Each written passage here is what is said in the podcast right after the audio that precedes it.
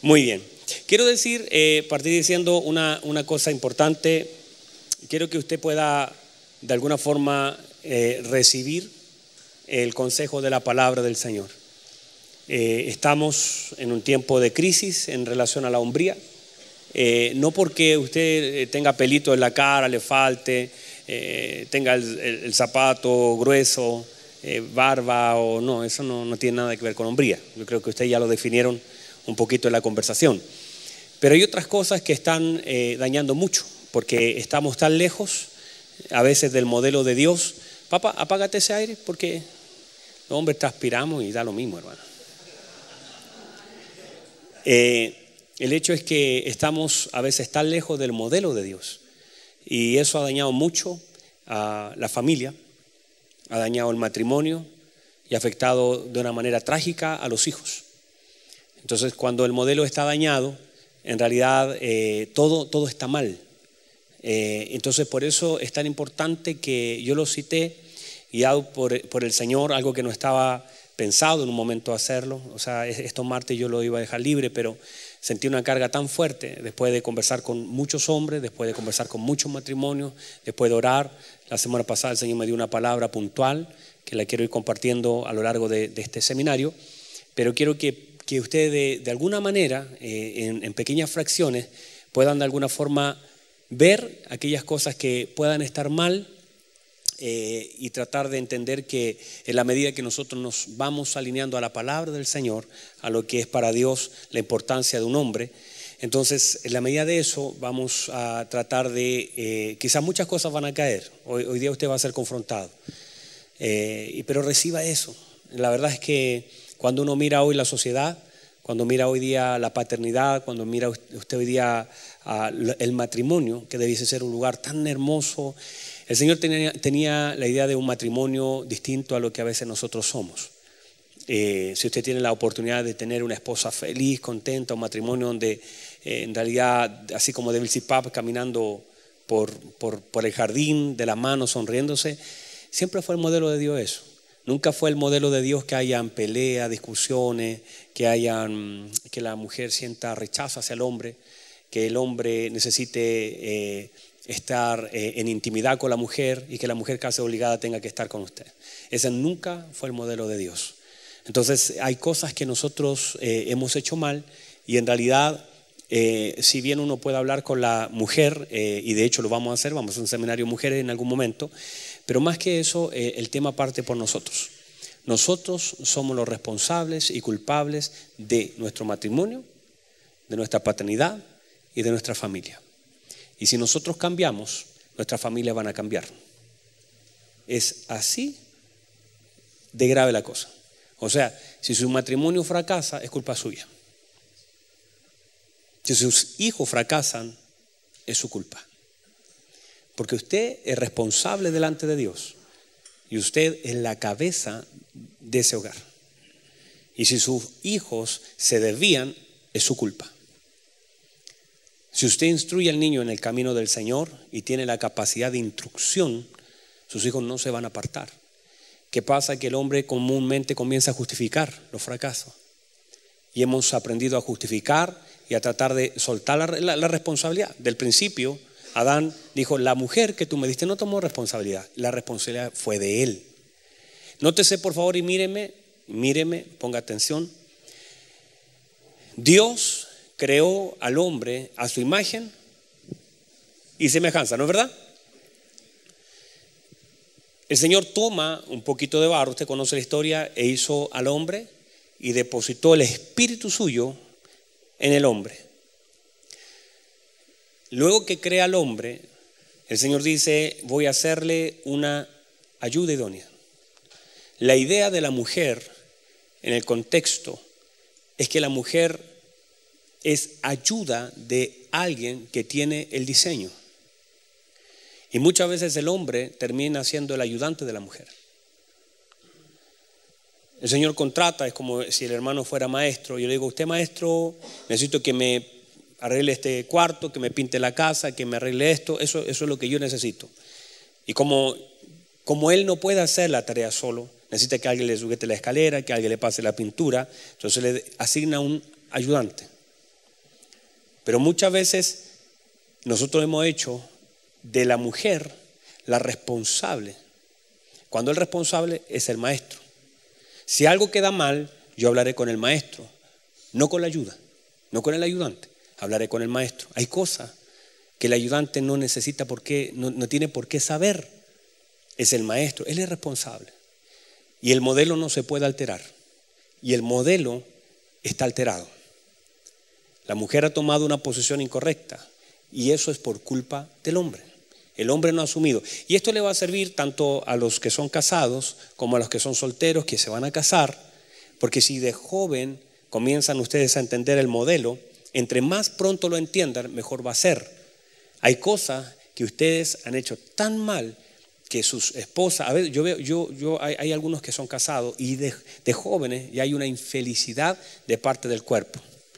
El cuerpo está, está gritando, el cuerpo está diciendo, ayúdenme, el cuerpo. El cuerpo está sufriendo por causa de la cabeza.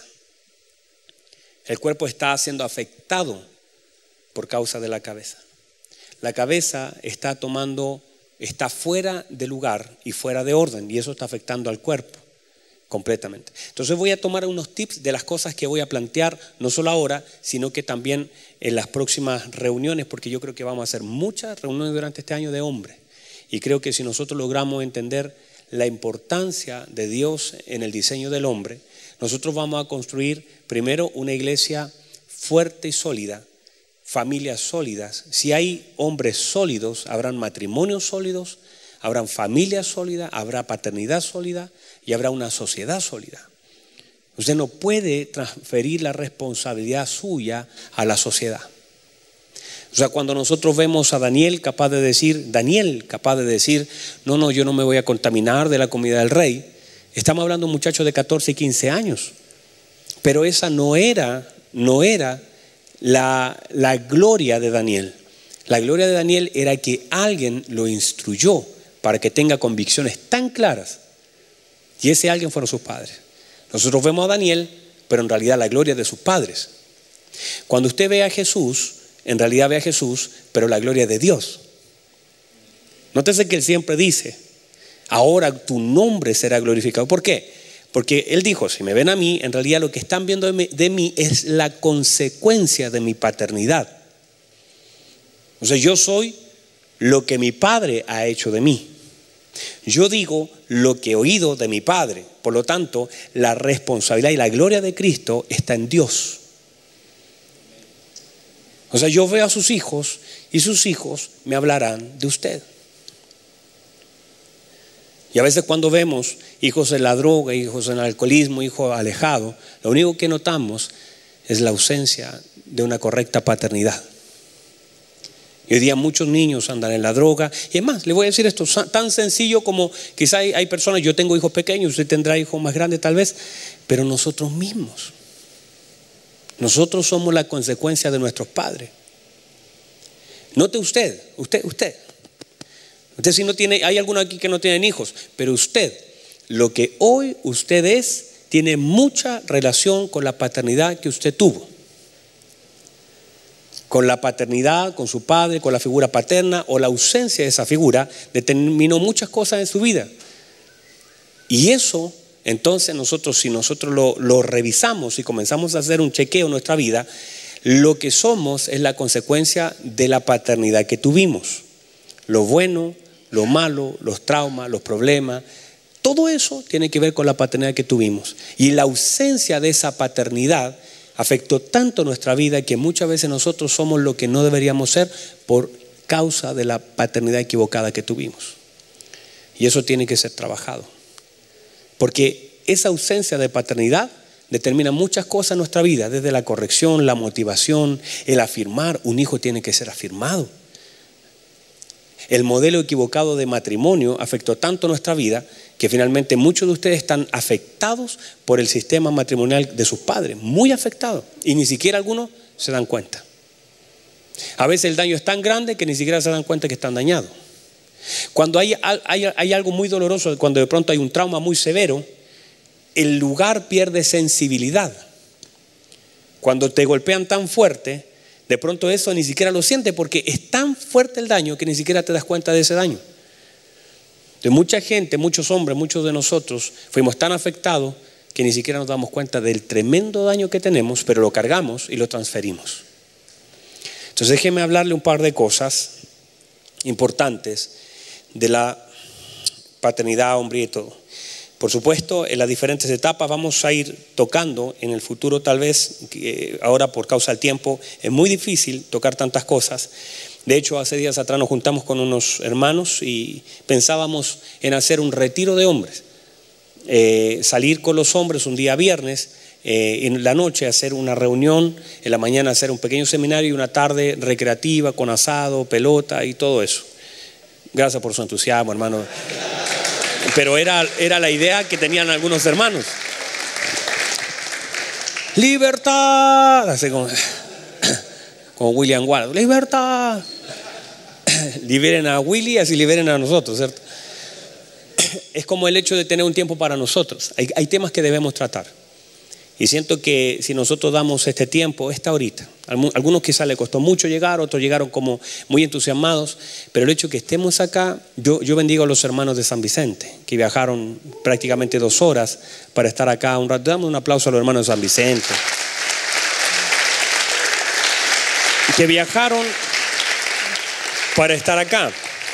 Ahora, en las diferentes etapas, bueno, quiero, quiero hacer un paréntesis, también tenemos un hermano, hermano Rubén, que tristemente su hijo eh, fue asesinado el día domingo.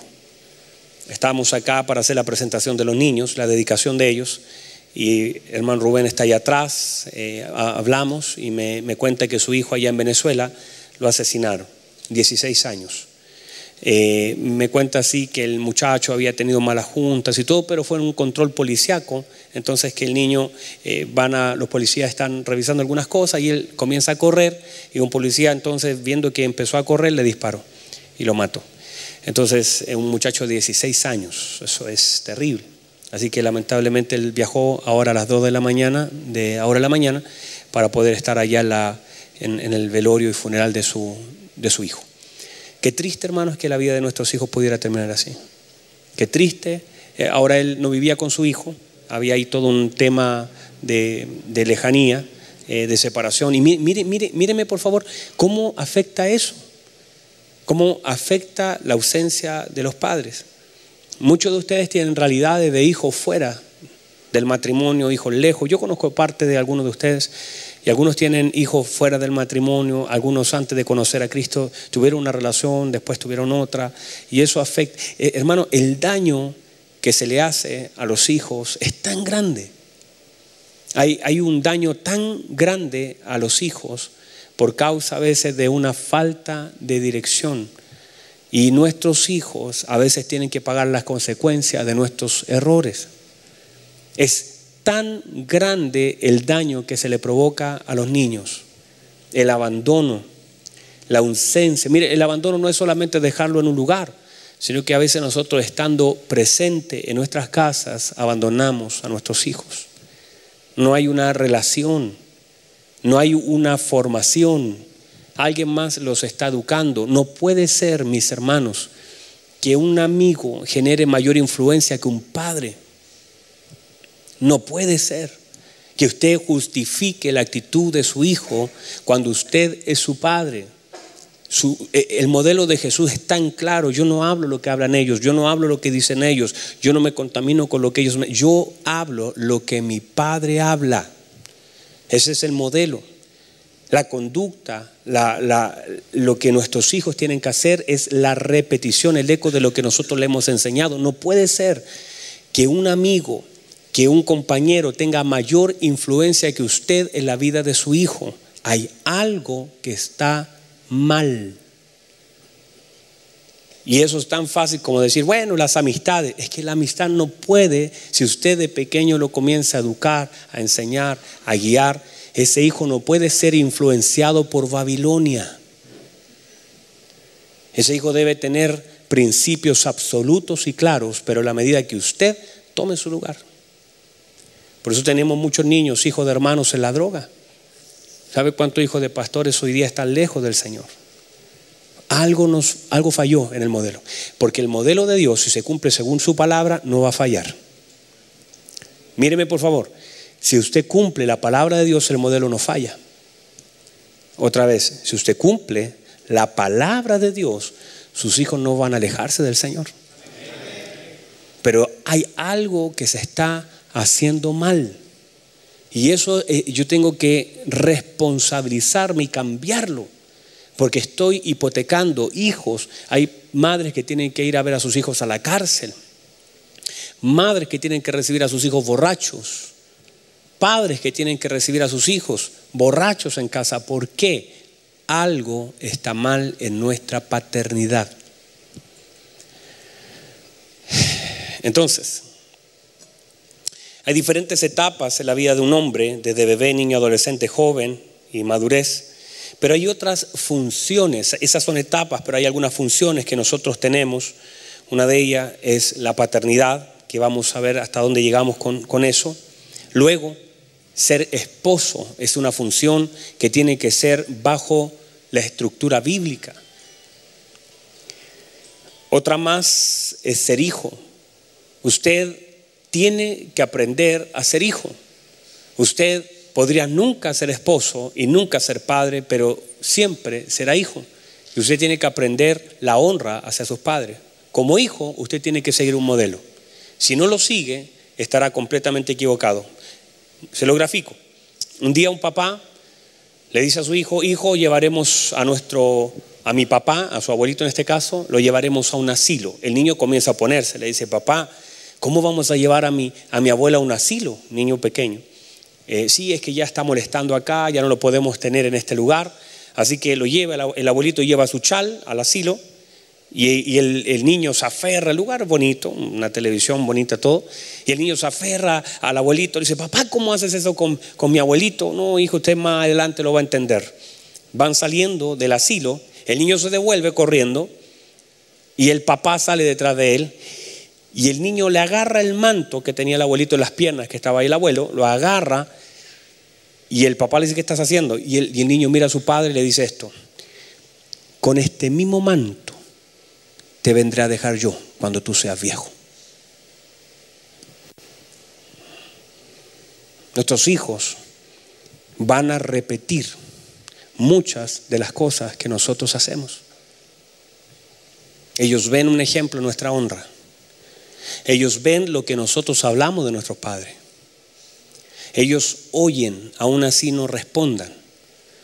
¿Usted no ha notado que sus hijos de pronto se está hablando otra cosa y ellos te responden de atrás? Los que son papás, de pronto, usted está como que ellos están hablando con. Yo, a mí me pasa, con mi esposa voy hablando en el auto y mi hijo va jugando en el iPad, va mirando, va leyendo un libro y de pronto en medio de todo dicen, ah, ¿y dónde es eso, papá? O sea, ellos estaban en otra cosa, pero estaban atentos a lo que nosotros estábamos hablando. Por eso debemos cuidar lo que hablamos.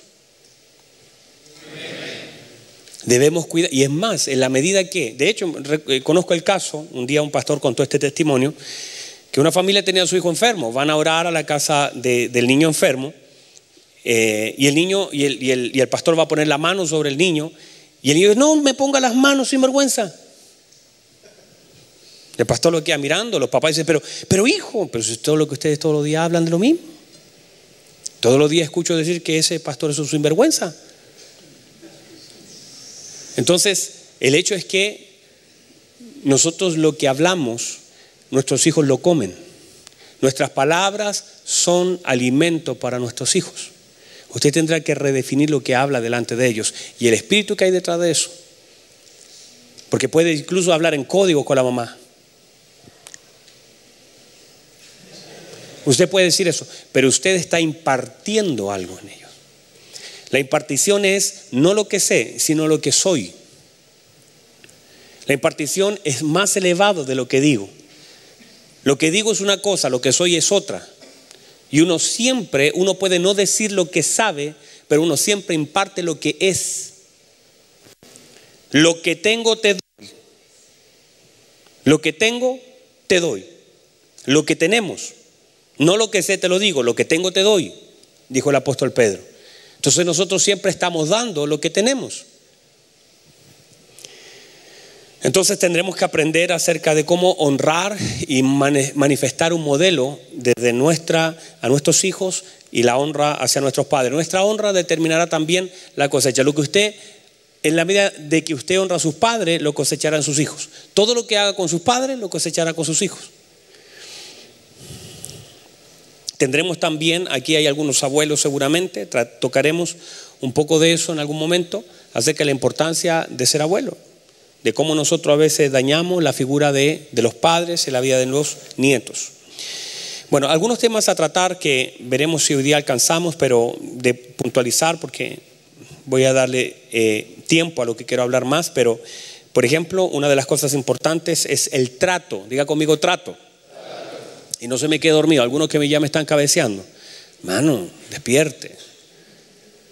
El trato. Es tan importante el trato cómo trato. Y a veces, sin darme cuenta, tengo un trato mal hacia mis hijos, un trato mal hacia mi esposa. Y, lo peor de esto, dos cosas. Que ni siquiera me doy cuenta cómo estoy tratando. Hay gente que es violenta, eh, violenta a sus hijos.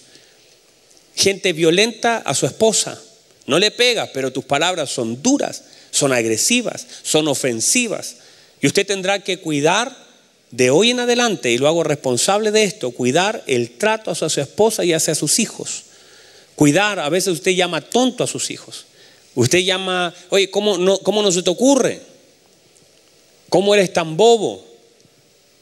A su esposa de pronto delante de sus hijos y a veces en el trato, en la forma, a veces ni siquiera se lo dice, pero ya te lo dije. Y, la, la acentuación, usted está diciendo sin decirlo que es una persona que no entiende y usted tiene un maltrato y usted está destruyendo su propio cuerpo y está dañando algo que Dios quiere cuidar.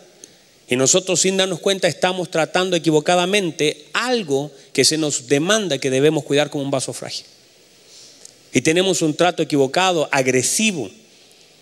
A veces somos espectaculares en la iglesia y somos pasivos en el trabajo, pero en la casa somos unos gruñones. Y usted sabe que es así. Y a veces soltamos toda la frustración que nos provoca el trabajo en casa. Tendremos que cambiar eso. Tendremos que cuidarnos. De hecho, quiero durante todo un tema de mayordomía que, voy a dar en algún momento con ustedes, pero se lo voy a puntualizar en pequeñas cositas. Número uno, el cuidado personal. Usted antes se decía que el hombre, para que sea hombre, tenía que ser feo, peludito y hediondito. Esa era una, figura de hombre, pero usted sabe que eso eh, serviría para, para 1500 tal vez. Pero usted debe cuidar su presentación. Míreme por favor. Usted debe cuidar su aseo. Usted tiene que cuidar su vestimenta. Usted tiene que cuidar su cuerpo. Usted tiene que manejar su peso. Pide un codazo al gordito que tiene al lado.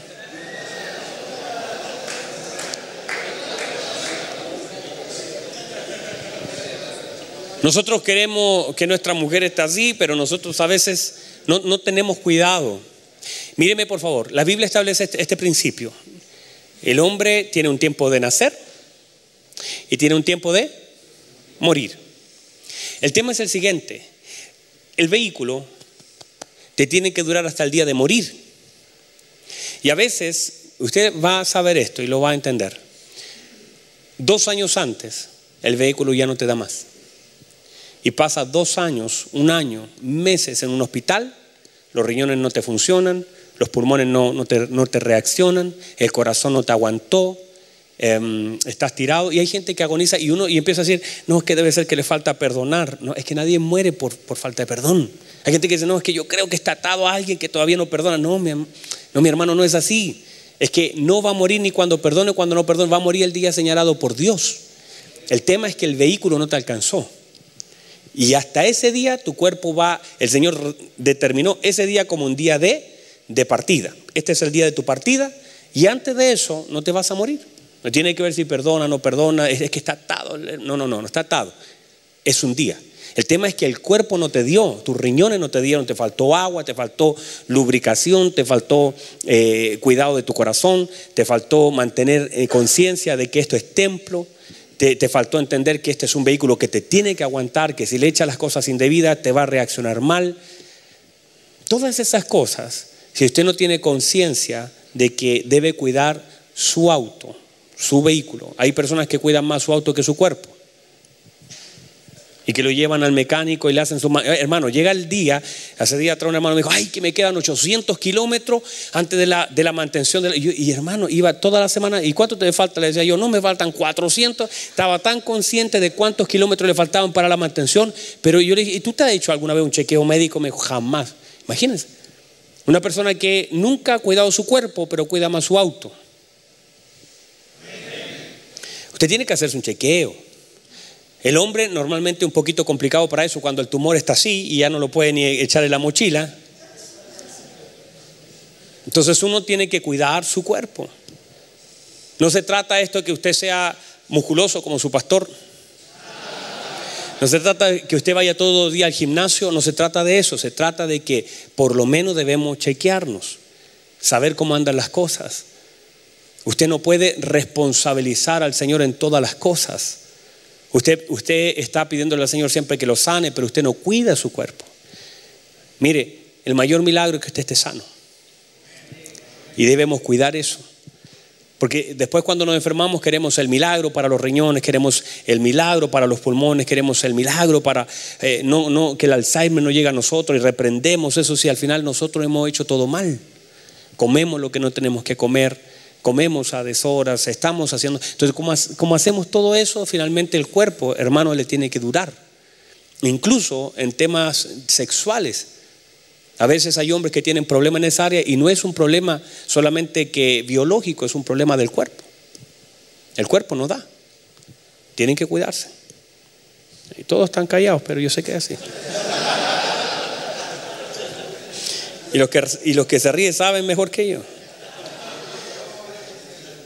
la presentación, el aliento. Usted quiere que su esposa lo agarre a beso y no se lava los dientes, mi hermano. Las costumbres equivocadas que tenemos. ¿Sabe, hermano? Una de las cosas que yo veo y yo no lo puedo entender. Yo voy al aeropuerto, me meto a un mall, a, a veces veo hombres que entran al baño y no se lavan las manos. Y no es uno. He visto muchos que entran al baño y no se lavan las manos, pero muchos. Eso yo, yo no encuentro, yo no, yo no puedo entenderlo. No puedo entender cómo la gente anda con la, mano en la nariz todo el día. No sé qué buscan, hermano. Tienen malas costumbres, eruptos, no, no, no tienen límites con sus esposas. Llegan y entran al baño como que la señora está ahí en el baño y, y claro, tiene que haber confianza, pero no hay que pasar límites. Uno debe respetar el espacio del otro, la dignidad del otro. Y a veces nosotros vamos y rompemos límites. Ah, total, es mi esposa y hago lo que quiero en el baño, hermano. Ni, ni, el agüita deja, correr por si acaso usted está enfermito en la guata, haga correr el agua, pongo una canción. Pero uno entra así como que, no, total, es mi esposa, si me conoce. Pero eso, hermano, eso, eso, eso está mal. Usted debe cuidar. Cosas que debemos trabajar. La educación, el cuidado. Vamos a hablar un poquito de eso al final, importante. Eh, importante la comunicación. Yo sé que para nosotros los hombres tenemos un rollo con hablar, pero sabe, uno de los reclamos número uno de las mujeres en la oficina es que el hombre no habla. El problema no, no, es que el hombre no hable, si el hombre habla y ustedes hablan. De hecho, lo escuché aquí hablar todos y hablan, sino que algo pasa que me los desactivan cuando llegan a casa. Y el, tema de ello es que la mujer necesita, y, esto es de comunicación, y sabe, cuando hablamos en, formas y maneras diferentes, nos separamos. De hecho, Babel tiene que ver con eso, distintos idiomas, distintas comunicaciones, distintas frecuencias, y se separó, no hubo más construcción. Y muchas veces la falta de construcción en nuestra casa, nuestra vida, nuestros negocios, la familia misma, tiene que ver con la falta de comunicación. Entonces a veces nos cuesta tanto decir lo que pensamos. Nosotros los hombres somos, tenemos ese problema. Nos cuesta decir lo que pensamos. nos cuesta abrir el corazón hacia la mujer, porque de alguna forma siempre la figura, yo soy el hombre, me la voy a aguantar, voy a salir de esta, voy a, voy a avanzar, y comenzamos a dañar el corazón. E, el hecho mismo de la comunicación, que a veces nosotros no decimos las cosas y cuando la decimos ya la decimos mal. Un, hombre en casa tiene que aprender una de las cosas para tomar el lugar que, que Dios nos dio. El lugar correspondiente que el Señor nos dio es saber y aprender a comunicarnos correctamente, sin agresión, y cuando nosotros fallamos, hacerlo saber. En el área, por ejemplo, financiera, nosotros somos expertos para hacer malos negocios. Somos expertos y todo funciona aquí, pero después cuando la señora nos pregunta, ¿y cómo te fue? Todo nos salió mal. Y usted siempre dice, no, pero al otro, es que ahora sí, tengo un amigo, un compadre, me, dio un dato bueno, ahora sí que nos va a ir bien. Y a veces nosotros somos culpables de la ruina de nuestras casas. ¿Sabe un día? Yo tuve que decirle a mi esposa, estábamos ya en un tema difícil, económico, y le tuve que decir a mi esposa, amor, siéntese, tengo que hablar con usted.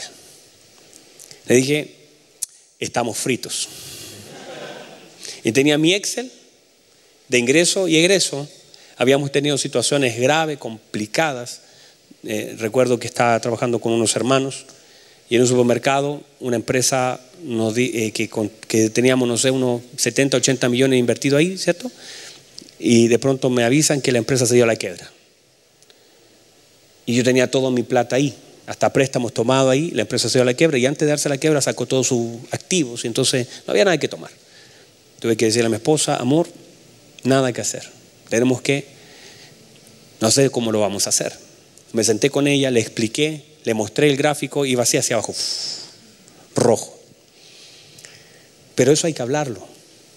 A veces las esposas se enteran de nuestro fracaso cuando, y estamos luchando y, queriendo salir, pero ellas nunca saben, no nos pueden ayudar en la oración. Ellas son las últimas en enterarse de lo que está pasando. Nosotros no debemos tener clave con nuestras esposas, jamás clave en el celular, jamás. Ellas tienen que conocer nuestra realidad financiera.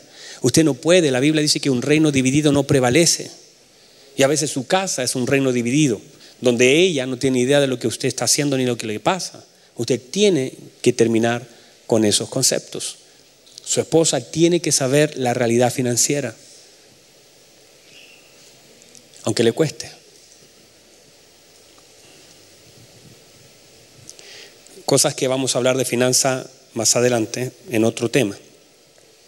El área sexual es un área muy dañada en el matrimonio y en la vida del hombre. En el matrimonio y en la vida de, de pareja, de matrimonio, el área sexual, sin lugar a dudas, es una de las cosas más difíciles. Es un área muy atacada y muy afectada. El área sexual, eh, nosotros, nosotros como hombre, allí ah, hay un tema grave. Un tema grave porque pasa que el hombre tiene testosterona y muchas veces eso le pasa a la cuenta, hay poca frecuencia en el matrimonio, el hombre derritado, se genera todo un círculo vicioso. La mujer se siente prácticamente a veces violada en casa. La mujer tiene falta de deseo y hay muchas cosas que afectan la relación en el matrimonio que nacen en la intimidad. Es un área que todos nosotros tenemos que trabajar.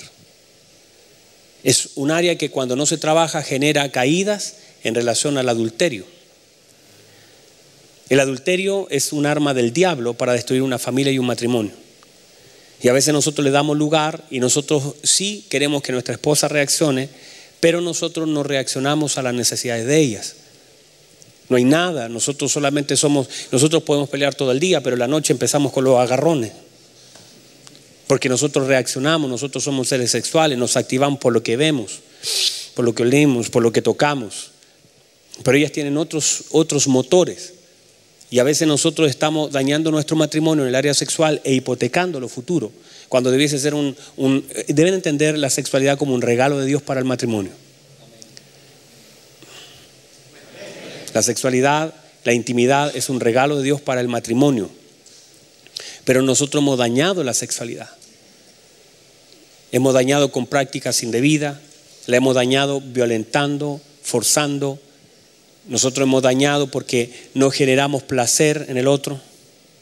No generamos, no, no, no comenzamos. Nosotros somos, somos Ferrari de 0 a 100 en dos segundos. Y no sabemos que la mujer es bicicleta. Le cuesta tomar el ritmo. Entonces debemos aprender a conocer el área sexual, porque el área sexual en el hombre está muy dañada. Y cuando esa área está dañada, entonces la hombría comienza a tener problemas. Hay cosas que comienzan a afectar, incluso el hecho de, yo mismo decir, santo, o sea, mi esposa no me quiere, mi esposa no me desea, mi esposa me rechaza, y comienza usted, y usted aunque no me diga amén y no me diga nada, yo sé que es así. Y comenzamos a tener problemas y conflictos. Y cuando esos conflictos se dan a nivel de intimidad, en tema sexual, entonces eso comienza a afectar y se extrapola todo. Todo anda mal, usted llega enojado, usted anda mal, eh, usted anda complicado, usted anda acumulado, usted necesita soltar, es como un elefante botando árboles. Usted sabe cuando el elefante quiere aparear, si no lo logra, empieza a botar árboles por todos lados, y usted anda así en el trabajo botando árboles como elefante porque no, no, tiene la salida que es necesaria y que, y que, insisto, la sexualidad en el matrimonio es un regalo de Dios. Y ese regalo, hermanos, el área, el área sexual es tan importante que usted eh, se ha comprobado científicamente todo lo, lo, que usted pueda saber, pero hasta de las enfermedades las evita. O sea, no, no, yo llevo como 20 años sin enfermarme, hermano. Sin resfrío, sin nada. Por eso todos ustedes andan medio enfermos. Recién tosió uno por ahí, mire. El hecho es que ayuda a tantas cosas. El placer, la comunicación, la intimidad debe ser un acto hermoso. Mire cuando el Señor, mire por favor, cuando el Señor habla de la oración, lo asimila la intimidad de la pareja. Dice, cuando quieras hablar con tu padre, enciérrese en su cuarto, cierre la puerta. En Israel se entiende, había una puerta que era la puerta del, matrimonio. Cuando estaba cerrada, se sabía que papá y mamá tenían intimidad. El, Señor dice, ese placer, eso es productivo. Para el Señor la sexualidad no es un pecado en el matrimonio. Es una bendición. Hay una comunicación, hay, hay unidad, hay placer, hay confianza. Pero cuando eso no se trata bien, hermano, es una desgracia la parte sexual a veces se transforma en una verdadera desgracia. Entonces hay que tratarlo. En algún momento hay que tratarlo con altura de miras, en una reunión puntualmente para personas quizás casadas, pero tratarlo profundamente porque lo necesitamos. Dígame amén. No se me haga lindo, ah, dígame amén nomás. Entonces, déjenme, ¿cómo se va? Nos va escapando el tiempo. Déjeme leerle un pasaje bíblico. Mire lo que dice Efesios capítulo 5, verso 21. Someteos unos a otros en el temor de Dios. Las casadas estén sujetas a sus propios maridos. Nótese que dice a sus propios maridos, como al Señor. Porque el marido es cabeza de la mujer. Porque el marido es cabeza de la mujer, así como Cristo es cabeza de la iglesia, la cual es su cuerpo y Él es su Salvador. Así que como la iglesia está sujeta a Cristo, así también las casadas lo estén a sus maridos en todo. ¿En qué? En todo. Maridos, amad a vuestras mujeres, así como Cristo amó a la iglesia y se entregó a sí mismo por ella, para santificarla, habiéndola purificado para el lavamiento del agua por la palabra, a fin de presentarla a sí mismo una iglesia gloriosa que no tuviese mancha ni arruga ni cosa semejante, sino que fuese santa y sin mancha. Así también los maridos deben amar a sus mujeres como a sus mismos cuerpos. El que ama a su mujer, a sí mismo se ama, porque nadie aborreció jamás a su propia carne, sino que la sustenta y la cuida, como también Cristo a la iglesia. Eso es la palabra de Dios. Se puede poner cualquier cosa allí, pero eso es lo que el Señor dice. Entonces, nótese, voy a sacar un par de puntitos de aquí para meterme lo más que le quiero hablar hoy. Eh, lo primero es que se habla del sometimiento en el temor. Cuando, míreme, cuando una mujer reconoce autoridad y reconoce sabiduría en las decisiones, en la vida, y el temor se manifiesta por los actos y por mi vida de consecuencia, de búsqueda con el Señor, la mujer nunca tendrá problema de someterse a una decisión, jamás. Porque reconoce autoridad. La mujer viene programada para reconocer autoridad.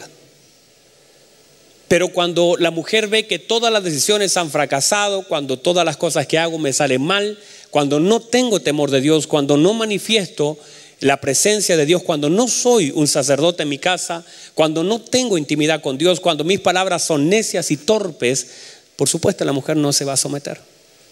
Porque va a notar que no hay Cristo allí.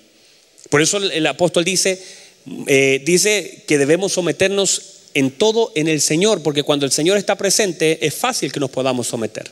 Ahora dice unos a otros, quiere decir que no es que solamente ella se someta a mí, sino que también si yo noto que hay un consejo del Señor en ella, también me puedo, le puedo hacer caso a ella. No es que yo soy el que, que, que digo qué cosa y no, vamos a ver eso cómo funciona.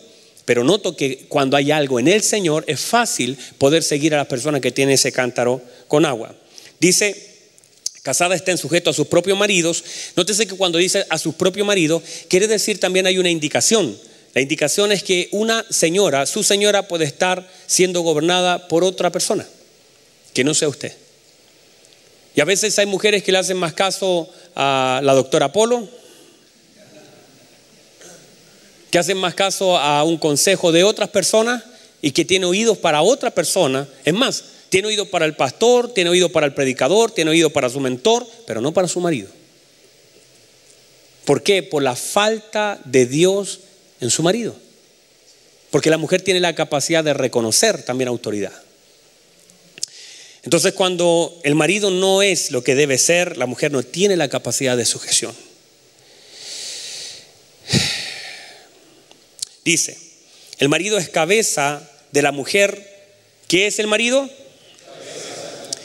El marido es cabeza de la mujer. Y nótese el paralelo que hace el Señor. Dice, el, apóstol dice, el marido es cabeza de la mujer, así como Cristo es cabeza de la iglesia. Ahora, cuando usted nota eso, usted va a notar que la iglesia a veces es media complicada, ¿no? Nosotros somos la iglesia. A veces somos desobedientes, ¿no es verdad? Somos complicados. Dígame amén. No, dígame usted, ¿Le cuesta a usted a veces ponerse a orar? ¿Le cuesta entrar al cuarto secreto y ponerle seguro y cerrar la puerta y orar? ¿Le cuesta la intimidad con el Señor? O sea, esta señora le cuesta tener intimidad con, con el Señor. Esta, este cuerpo también tiene rollo a veces con un poquito con la cabeza en lo general. Esta, figura es el matrimonio y eso es lo que vamos, voy a, puntualizar y aquí me voy a meter en lo más profundo. A veces el cuerpo y la cabeza están completamente desalineados. Mire, mire, este, este, este ejemplo. ¿Cómo es eso, pastor? Yo juego muchas veces a la pelota con los hermanos y, fíjese que a veces cuando juego me salen unos goles espectaculares. El otro día me salió uno, pero bueno. No, usted ha visto la repetición en Sport. Bueno, pero gran parte de las veces tengo este problema. Pienso la jugada. Le digo, tíramela. Y le digo a los muchachos, esto me pasa. Pienso la jugada. Hermano, mire, la pienso, sé cómo va a llegar la pelota. Veo hacia atrás mis rivales, mis defensas. Sé cómo debo girar, la tengo acá. Aquí, pero claro, hermanos. Pero cuando me llega la pelota, el cuerpo no reacciona. No corre a la velocidad que debe correr. Los pies como que son... Me la quitan, me caigo y me enredo. Pero aquí me funcionó perfecto. Es como cuando eh, Messi o cualquiera pone, eh, perdió hace tiempo atrás el penal, él sabía para dónde lanzarla. Él sabía dónde debía entrar la pelota. Pero cuando le pegó, salió para otro lado. Pensó una cosa, pero el cuerpo hizo otra completamente distinta. Hace tiempo atrás mostraban así como los futbolistas a veces, eh, por ejemplo, le pegaban al pasto en vez de a la pelota.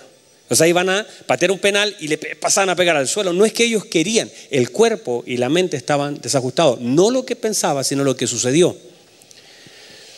A veces pasa eso.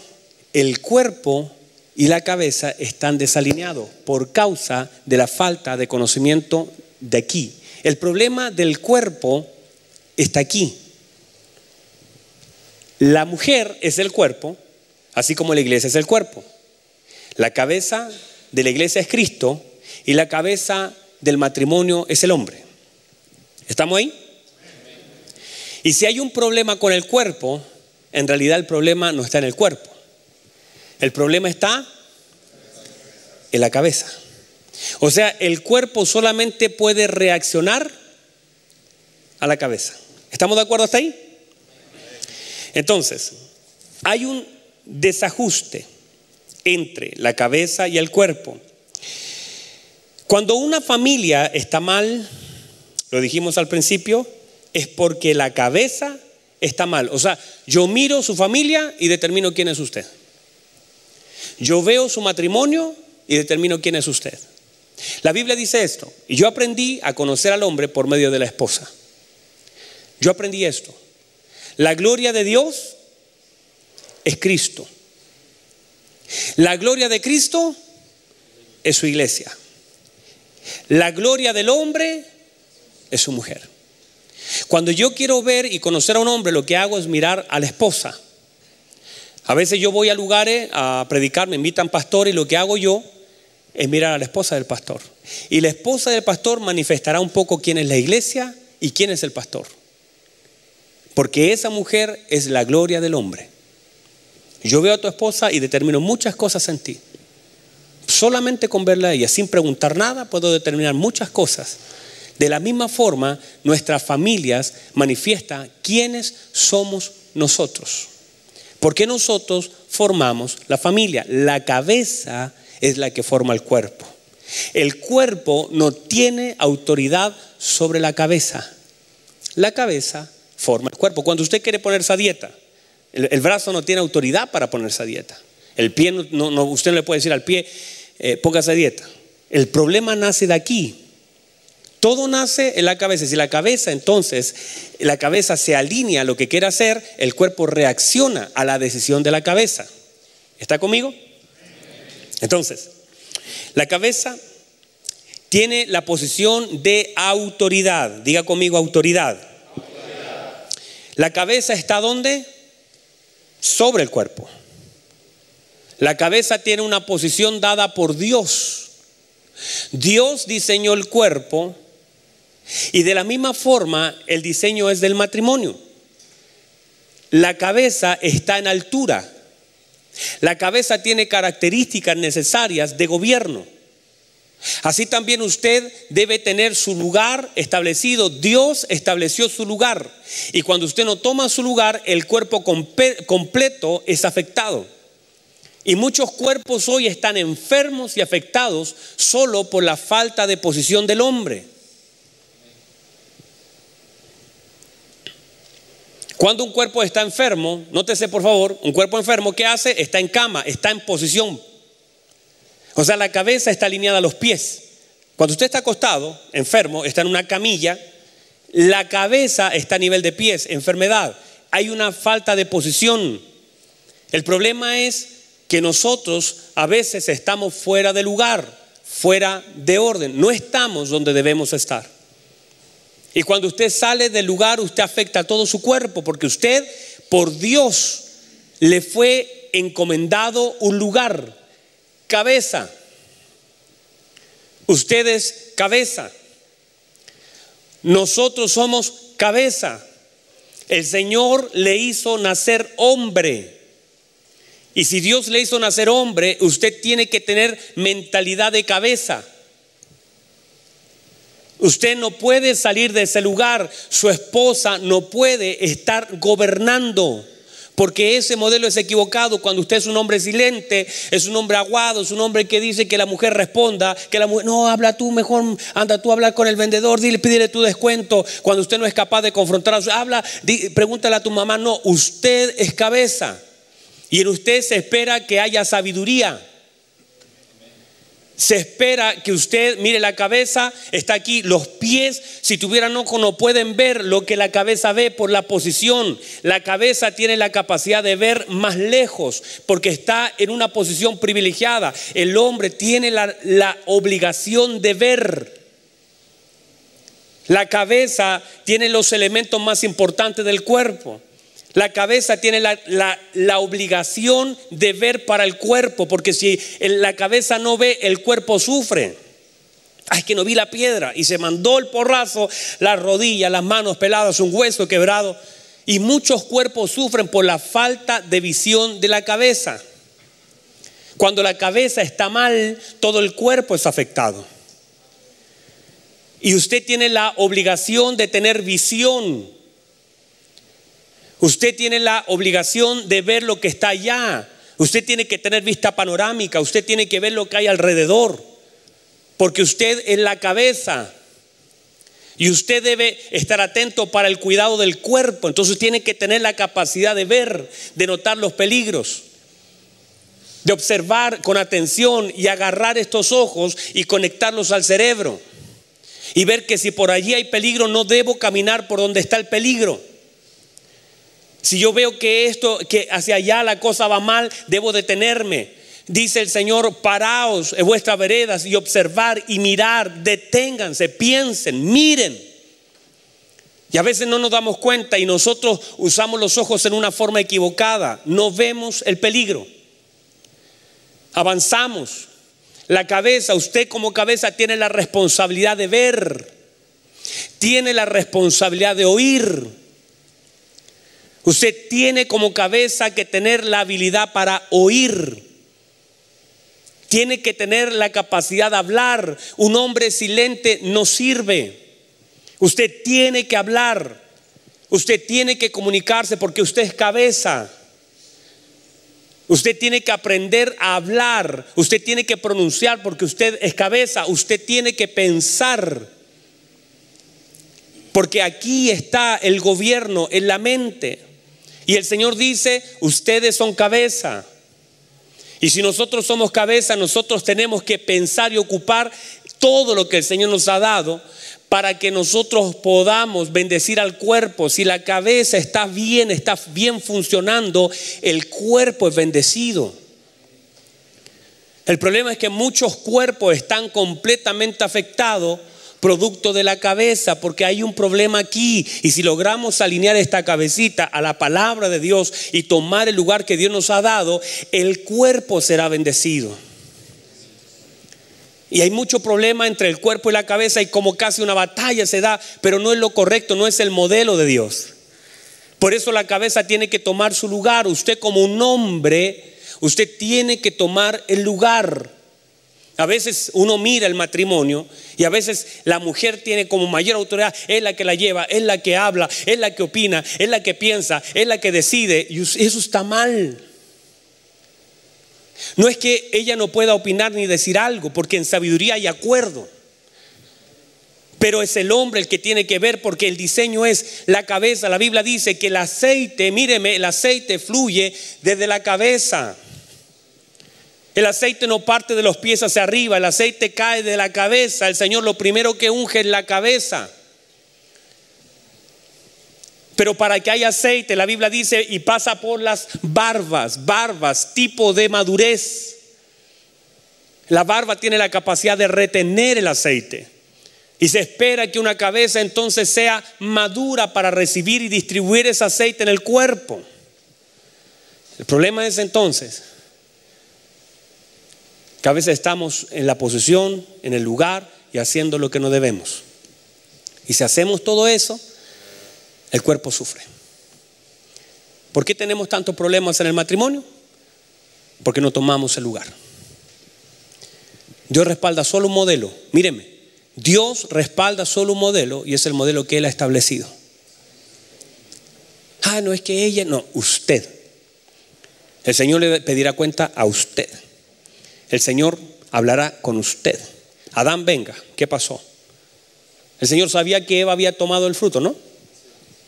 Dígame, amén. El Señor sabía quién había hablado con la serpiente, pero el Señor no llamó a la señora. El Señor llama al hombre, Adán, venga. ¿Qué pasó? Cuénteme. ¿Dónde estás tú, Adán? No llama a la señora que falló, aunque él sabía que era la señora. Dijo, Adán, ¿dónde estás tú? Contigo tengo que hablar. Entiéndase que usted es importante en este modelo de Dios para la familia, el matrimonio, para sus hijos. Cuando usted no está en ese modelo, usted distorsiona el modelo sagrado de Dios. El Cristo nunca ha sido gobernado por la iglesia. La iglesia es gobernada por Cristo. ¿Qué hace la iglesia? Mire lo que hace la iglesia. Obedece lo que Cristo ha establecido, porque Él es la cabeza. ¿Usted cree que le vamos a dar una idea a Dios? Ah, Cristo, tengo una idea. Jamás el cuerpo le podrá dar una orden a la cabeza, pero la cabeza está gobernando con autoridad en Dios. Y nosotros obedecemos y toda la bendición de Cristo llega a nuestra vida. Cuando eso está en orden, hermanos, el cuerpo es alineado la bendición de Dios.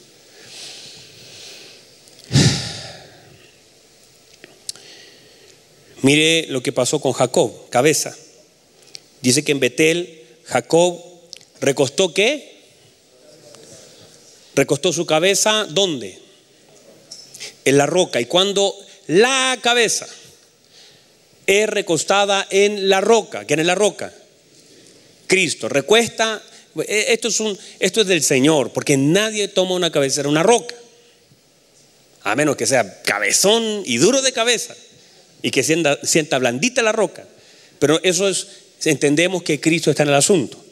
Y dice que cuando conecta la cabeza con la roca, entonces pudo ver al Señor, pudo ver ángeles, pudo ver un diseño pudo ver todo el diseño y, escuche bien, las promesas de Dios fueron soltadas. Te bendeciré, lo que le dije a tu padre Abraham te lo diré. ¿Por qué? Porque el modelo es cuando la cabeza es recostada en la roca, entonces nosotros estamos con los modelos y diseños del cielo.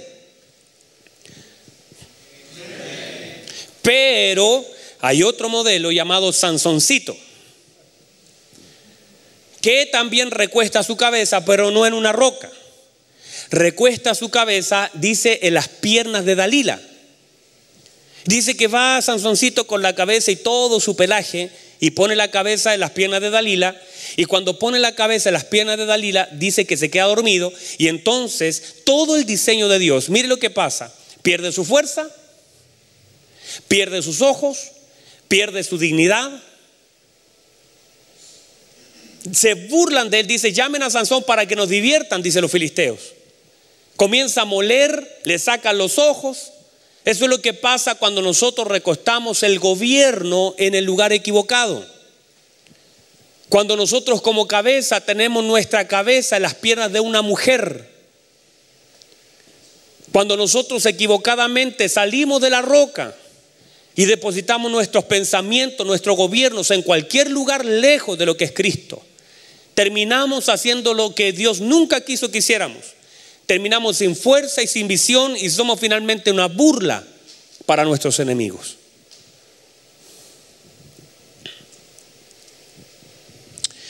Entonces, donde esté mi cabeza sembrada, eso determinará mi vida.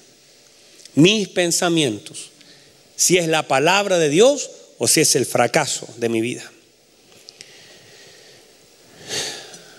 Pégale un codazo al que está al lado, dígale, abróchese el cinturón. Pégale un codazo fuerte, no si son hombres, tienen AFP, FONASA y SAPRE y todo eso. Si le quebra una costilla, se repara eso.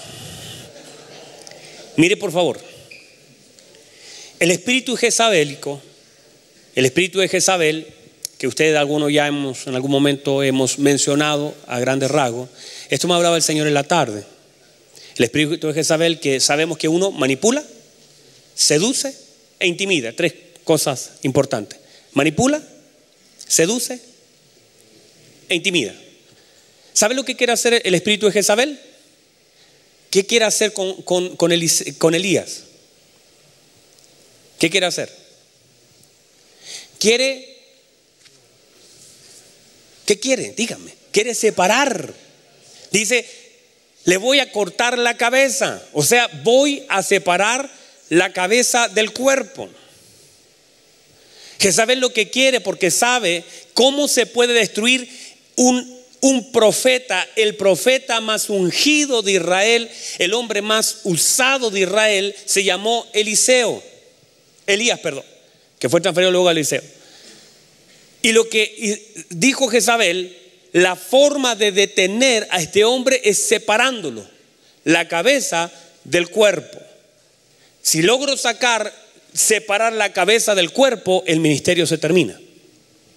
Es exactamente lo que intenta el espíritu de Jezabel en la iglesia, separar la cabeza del cuerpo. Cuando comienzas a separación, viene la ruina y el fracaso. Cuando Elías fue al monte Oreb, entiende la gráfica, ¿no? De lo que estoy hablando. Jezabel, el espíritu de Jezabel atentará contra el matrimonio para tratar de generar separación entre la cabeza y el cuerpo, entre el hombre y la mujer, Jezabel mete por ahí su espada. ¿Cuál es la espada? ¿Cuál es la espada? La boca. Entonces uno tiene que tener cuidado con el espíritu de Jezabel, que intenta separar y romper el propósito.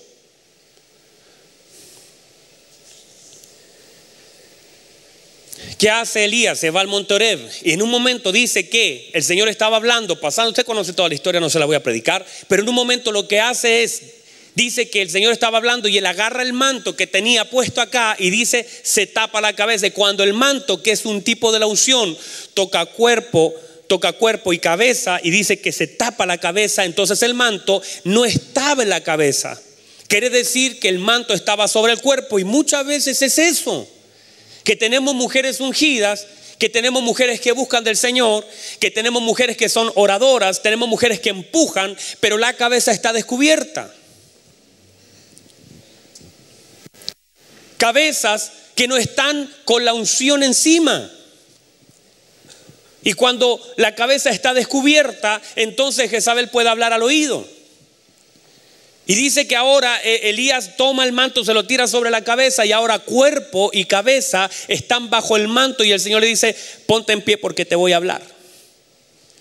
El hecho es que muchas veces la cabeza le falta unción. Y tenemos mujeres que esto, esto era bien pentecostal, hombres desalineados y mujeres empujando. Vamos a la iglesia, vamos a orar. ¿Sabe cuál es el reclamo de las mujeres hoy? Que el hombre no ora en casa. Que el hombre no es el sacerdote del hogar. Mujeres están diciendo que la cabeza está sin aceite y si la cabeza no tiene aceite, el cuerpo no recibe aceite. Y después tu esposa anda lejos del Señor, después tu familia anda lejos del Señor, porque el aceite no va a entrar por ningún lugar que no sea la cabeza. Y si la cabeza no está con aceite, el cuerpo está sin aceite, sin gracia, sin unción. La falta de gloria en tu familia es que la cabeza no está con aceite. Qué terrible es que nuestras familias paguen el costo de, nuestra, de nuestro adormecimiento. Qué triste que nuestra familia, nuestros hijos, después vemos a nuestros hijos lejos del Señor, vemos a nuestros hijos en la droga, los vemos en la cárcel, sufrimos, le pedimos al pastor que ore, cuando el problema fue que nunca hubo aceite en la cabeza, que no pudo ser transferido al cuerpo, a lo que represento, a todo lo que soy, a los pechos, a, todos los órganos reproductores, no le llegó, no hubo una consecuencia, no, no pudo fluir el aceite. Y eso fue falta de, aceite en nuestras cabezas, falta de gracia, falta de búsqueda, falta de unción. Ustedes son los que llevan el aceite al cuerpo.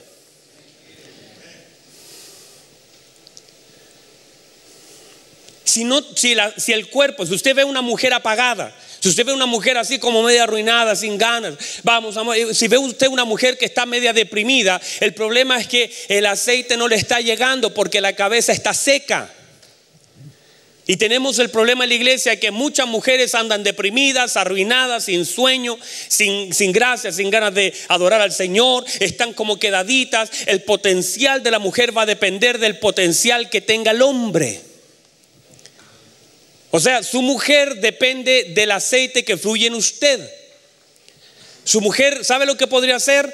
Su mujer podría ser esa, esa vid que lleva los frutos a los lados de su casa.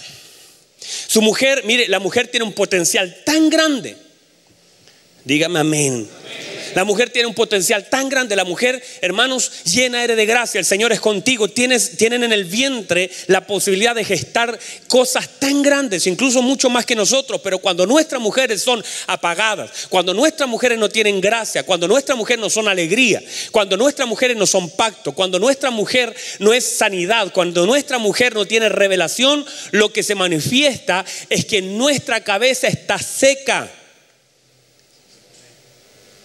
Y estamos coartando la posibilidad de que ellas desarrollen el potencial que Dios tiene solo porque nosotros no tenemos aceite para dejarle fluir. Apenas un par de gotitas que nos, nos salpican, pero no hay algo que fluya por falta de búsqueda de nosotros. La falta de búsqueda de nosotros es lo que ellos pagan como, ellas pagan como consecuencia. Nuestros hijos pagan la consecuencia de nuestra falta de búsqueda.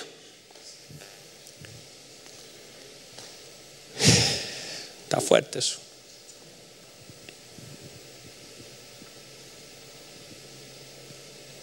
Si nuestros hijos están lejos de, de, Dios, es por nuestra culpa. Si nuestras mujeres no cumplen el potencial del Señor, es por la cabeza. El aceite no salpicará el cuerpo a menos que pase por la cabeza. No hay otro modelo.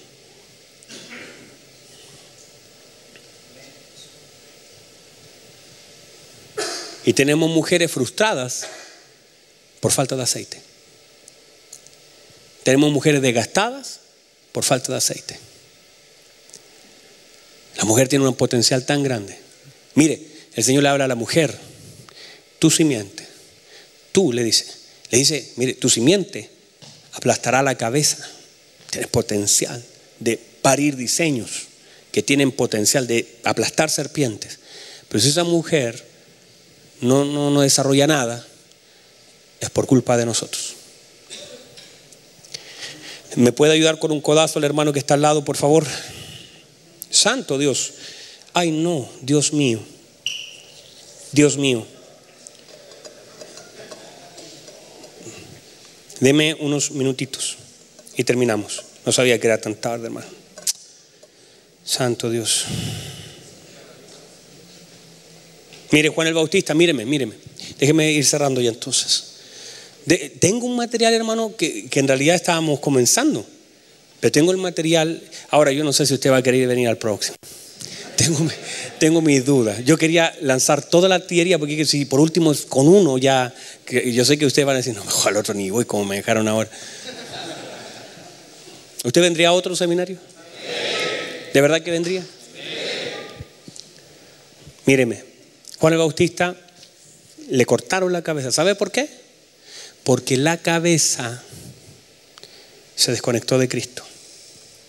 Y él dijo, ¿eres tú? ¿O debemos esperar a otro? Y se desconectó de Cristo. ¡Fum! Separación. Cuando una cabeza se desconecta de Cristo, el cuerpo es separado. Por eso nosotros nuestras, a veces nuestras mujeres pagan el costo de nuestra desconexión.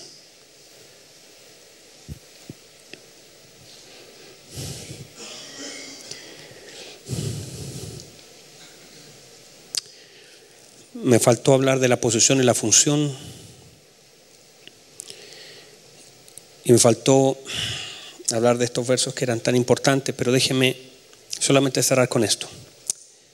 Voy a cerrar con dos cositas importantes. Míreme. El Señor dice esto. Voy a cerrar con esto. Así que los que están durmiendo despierten para escuchar esto. Por último. Dice, maridos, amad a vuestras mujeres, así como Cristo amó a la iglesia y se entregó por ella. Porque nadie aborreció jamás su propio cuerpo, sino que lo cuida lo sustenta, así como Cristo a la iglesia. El tema es que la figura de Cristo, nosotros la debemos representar, lo que Él hizo con la iglesia, nosotros debemos hacerlo en nuestras casas. Mire lo que le voy a decir. Ustedes tienen que tener la capacidad de sacrificarse y de morir por su esposa y por sus hijos. Aún así, su esposa no responda a lo que usted hace. Cristo murió por nosotros. Y nosotros muchas veces nos respondemos a lo que Él hizo. ¿Sabe lo que hizo la esposa? Cuando lo estaban crucificando, arrancó y lo negó. El Señor demanda de nosotros sacrificio. Y dice, maridos, amad a vuestras mujeres como Cristo amó a la iglesia y se sacrificó por ella. Usted se tiene que sacrificar, usted no puede reaccionar en contra de su cuerpo. Eh, le voy a decir esto, esto es fuerte. Si su esposa no lo ama, ámela. Si su esposa lo rechaza, ámela. Si su esposa no quiere tener intimidad con usted, ámela. Si su esposa no le hace comidita, no le tiene aseo, no le tiene nada, ni algo planchado, ámela.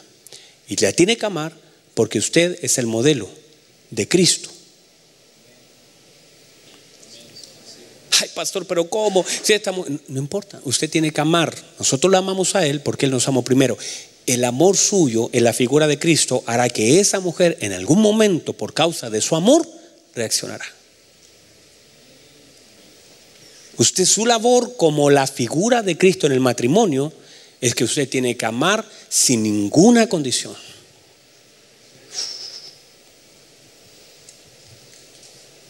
Usted tiene que amar, sacrificar. Y mire lo que dice, porque nadie aborreció su cuerpo, sino que lo cuida y lo sustenta.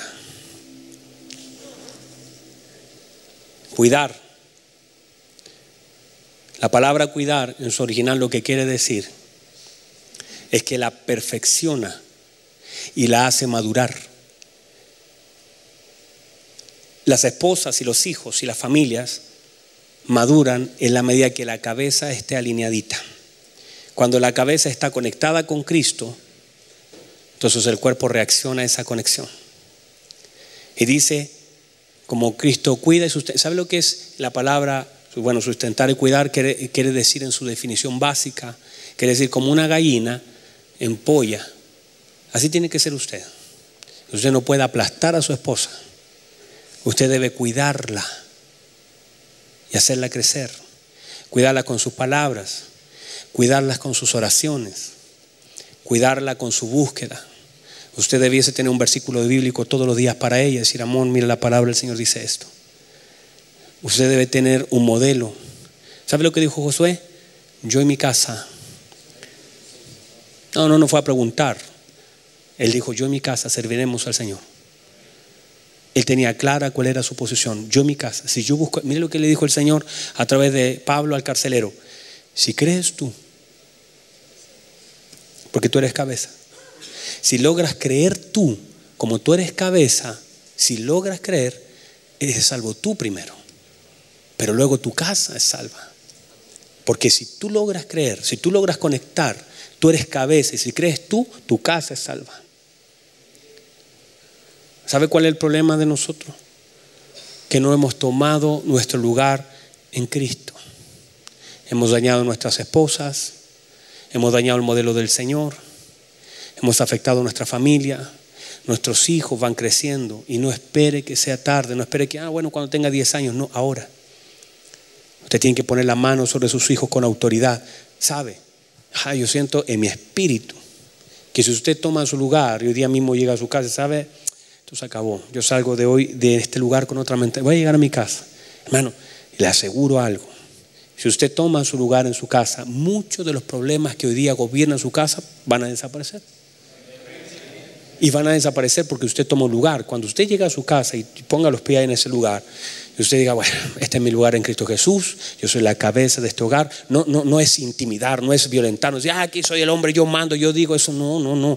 Usted está con el temor del Señor, con sabiduría se edifica la casa, con sabiduría se edifica la casa.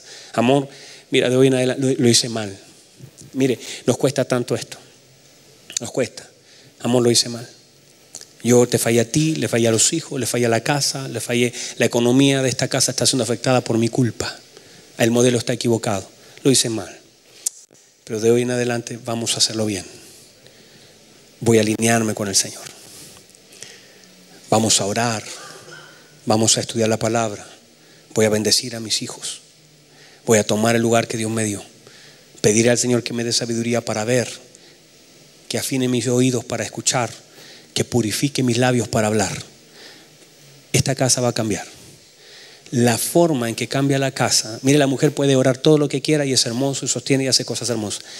Pero si un hombre despierta en la casa, pero si un hombre toma el lugar en la casa, hermano, eso es lo que el Señor está esperando de nosotros. Que el hombre despierte. Si el hombre despierta en casa, ah, hermano, el cielo será conmovido. Hermano, míreme el cielo será, eh, eh, el infierno santo, Dios va a decir, aquí un hombre está tomando el lugar. Y cuando se ordena la casa, el hombre toma su lugar, sabe quién es en casa, quién está operando en autoridad, entonces muchas cosas que estaban desordenadas comienzan a alinearse. La señora va a sentir el aceite fluir, los hijos serán bendecidos, tus hijos serán como planta de olivo alrededor de tu mesa, tu mujer como una vid que lleva frutos a lo lado de tu casa. Así será, bendecido el hombre que teme a Jehová. Así dice la palabra del Señor. Así dice su palabra. Pero necesitamos tomar el lugar que el Señor nos dio. El cuerpo, yo siento un cuerpo sufriente. ¿Sabe? Yo dándole esta charla lo que me estoy ahorrando, tener que orar el día de mañana por tus hijos. Tener que llorar por hijos que están lejos del Señor.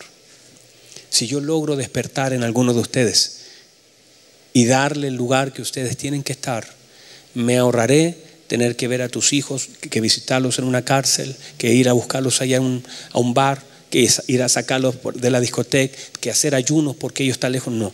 Si logramos despertar a algunos de ustedes, estamos asegurando una generación de olivos. ¿Sabe dónde iba a orar el Señor?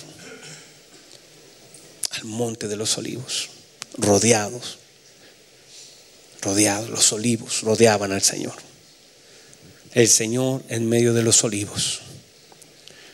Así tiene que ser la figura, el Señor en medio de nuestros hijos. Alíñese, pídale perdón, usted tiene que pedirle perdón a su esposa por ser agresivo, ser violento, no tomar su lugar.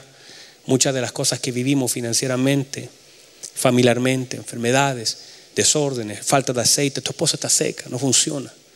Y es solamente porque faltó aceite en la cabeza, faltó manto sobre nosotros, faltó decisiones sabias. Pero si nos alineamos, nuestra casa, usted podrá decir yo y mi casa serviremos al Señor. Y usted va a ver a sus hijos servir a Dios. Usted va a ver a su esposa alegre, sonriente, con el potencial del Señor. Usted va a sorprenderse. Su esposa no es una lucha. Su esposa puede ser mucho más usada que usted. El orden nunca se rompe. El Señor dijo, mayores cosas vosotros. Mira lo que esperaba el Señor. Le dijo a la iglesia, le dijo a su esposa, usted hará mayores cosas. No hay problema con eso. Su esposa puede ser, hacer mayores cosas que usted. El orden no se invierte porque su esposa sea más usada que usted.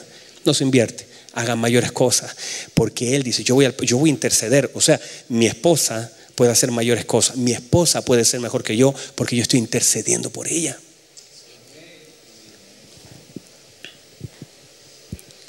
Pónganse en pie, por favor.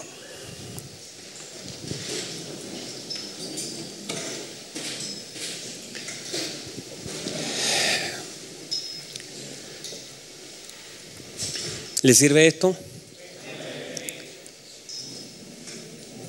Le va a servir a los solteros y a los casados, a los viudos, porque aún así estés viudo, soltero, eres hombre por causa de lo que el Señor te hizo ser, tienes una autoridad en el mundo espiritual, un lugar. Y de pequeños si vamos formando esa generación de hombres alineaditos, entonces vamos a tener potenciales líderes, hombres de Dios, familias entregadas al Señor.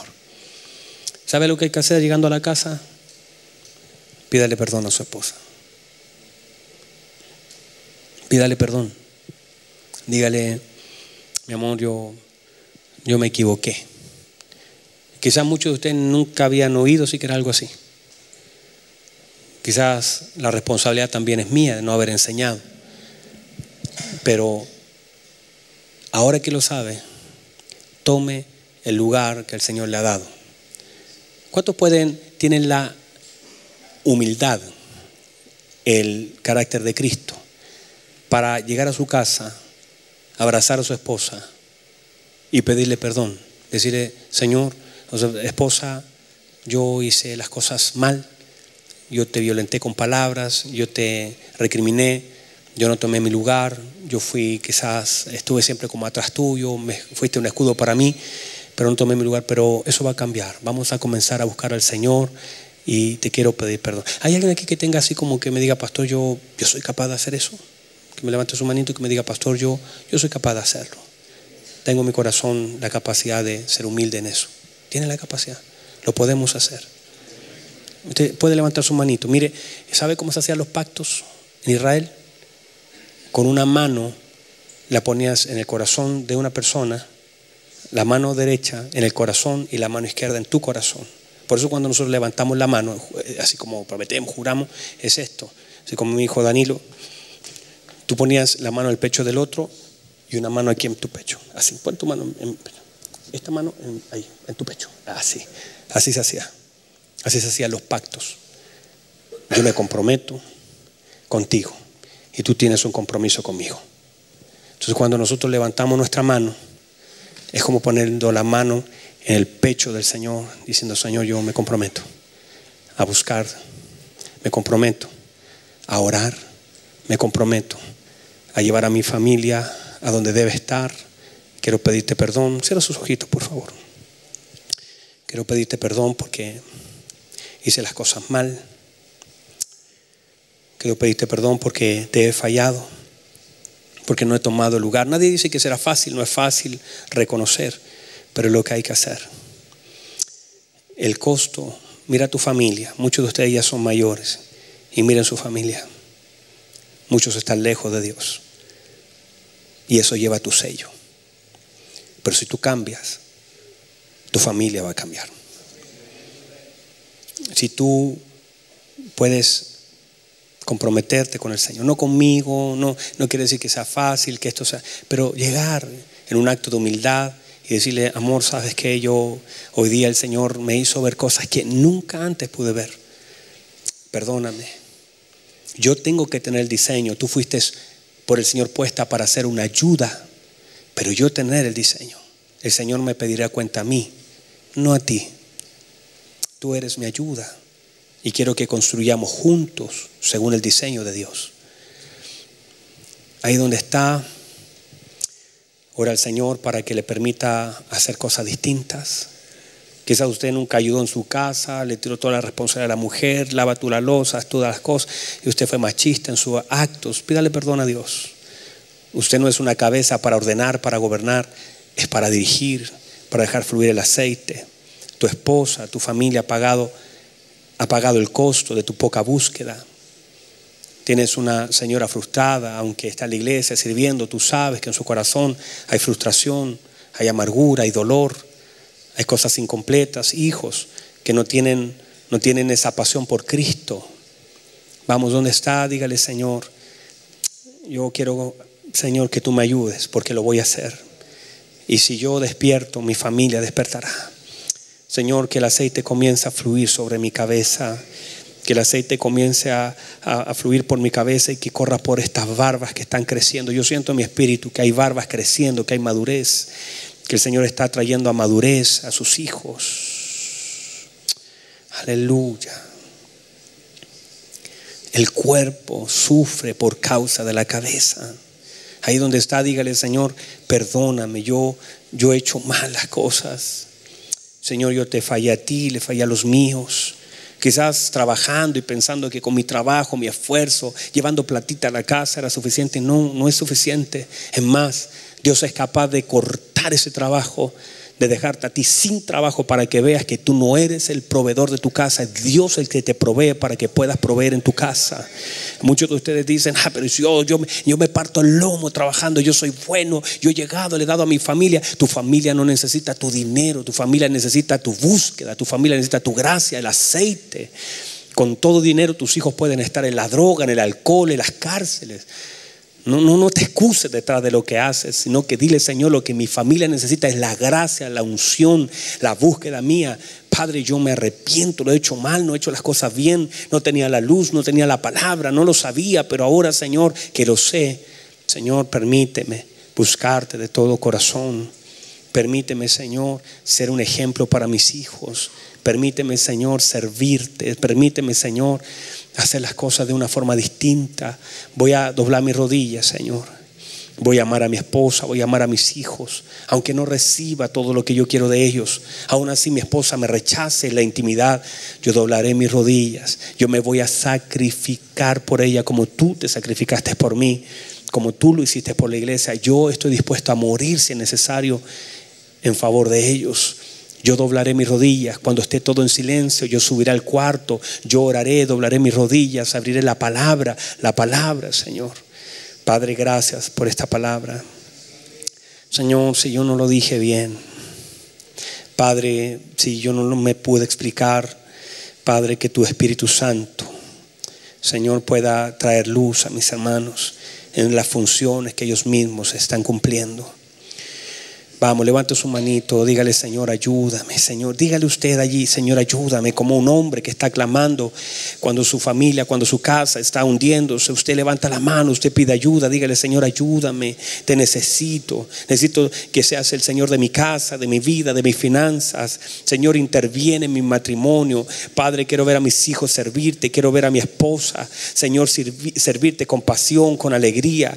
Quiero ver a mi esposa, Señor, honrándote. Señor, perdón perdóname si le he fallado a mis hijos, a mi esposa, si tal vez, Señor, caí en adulterio, Padre, si tal vez algún día, Señor, decía una mujer ajena, si mis pensamientos estaban en las piernas de una mujer, si tal vez el espíritu de Jezabel vino a romper, a separar, Padre, perdóname, el manto cae sobre mi cabeza para poder, Señor, estar alineado con mi esposa, con mi familia, con mis hijos, para ser ese hombre que tú quieres que yo sea, oh Dios.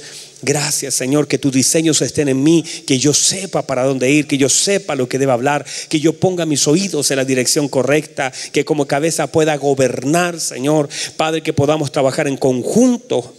Padre, gracias. Tu palabra, Señor, ha sido predicada, ha sido exhortada, Señor. Deposita, Señor, una gracia sobre mis hermanos que puedan ver, que puedan entender, que puedan aprender. Señor, gracias. Gracias por este tiempo. Gracias por tu palabra. Gracias por este momento. Gracias, Señor. Padre, entregamos, Señor, Padre, este tiempo delante de ti, creyendo que tú, Señor, eres fiel, eres verdadero, que, que tú nos ayudas, mi Señor. Gracias, Jesús. Gracias. Gracias, Señor. Gracias por todo lo que nos has dado, Señor, esta tarde. Gracias, Señor.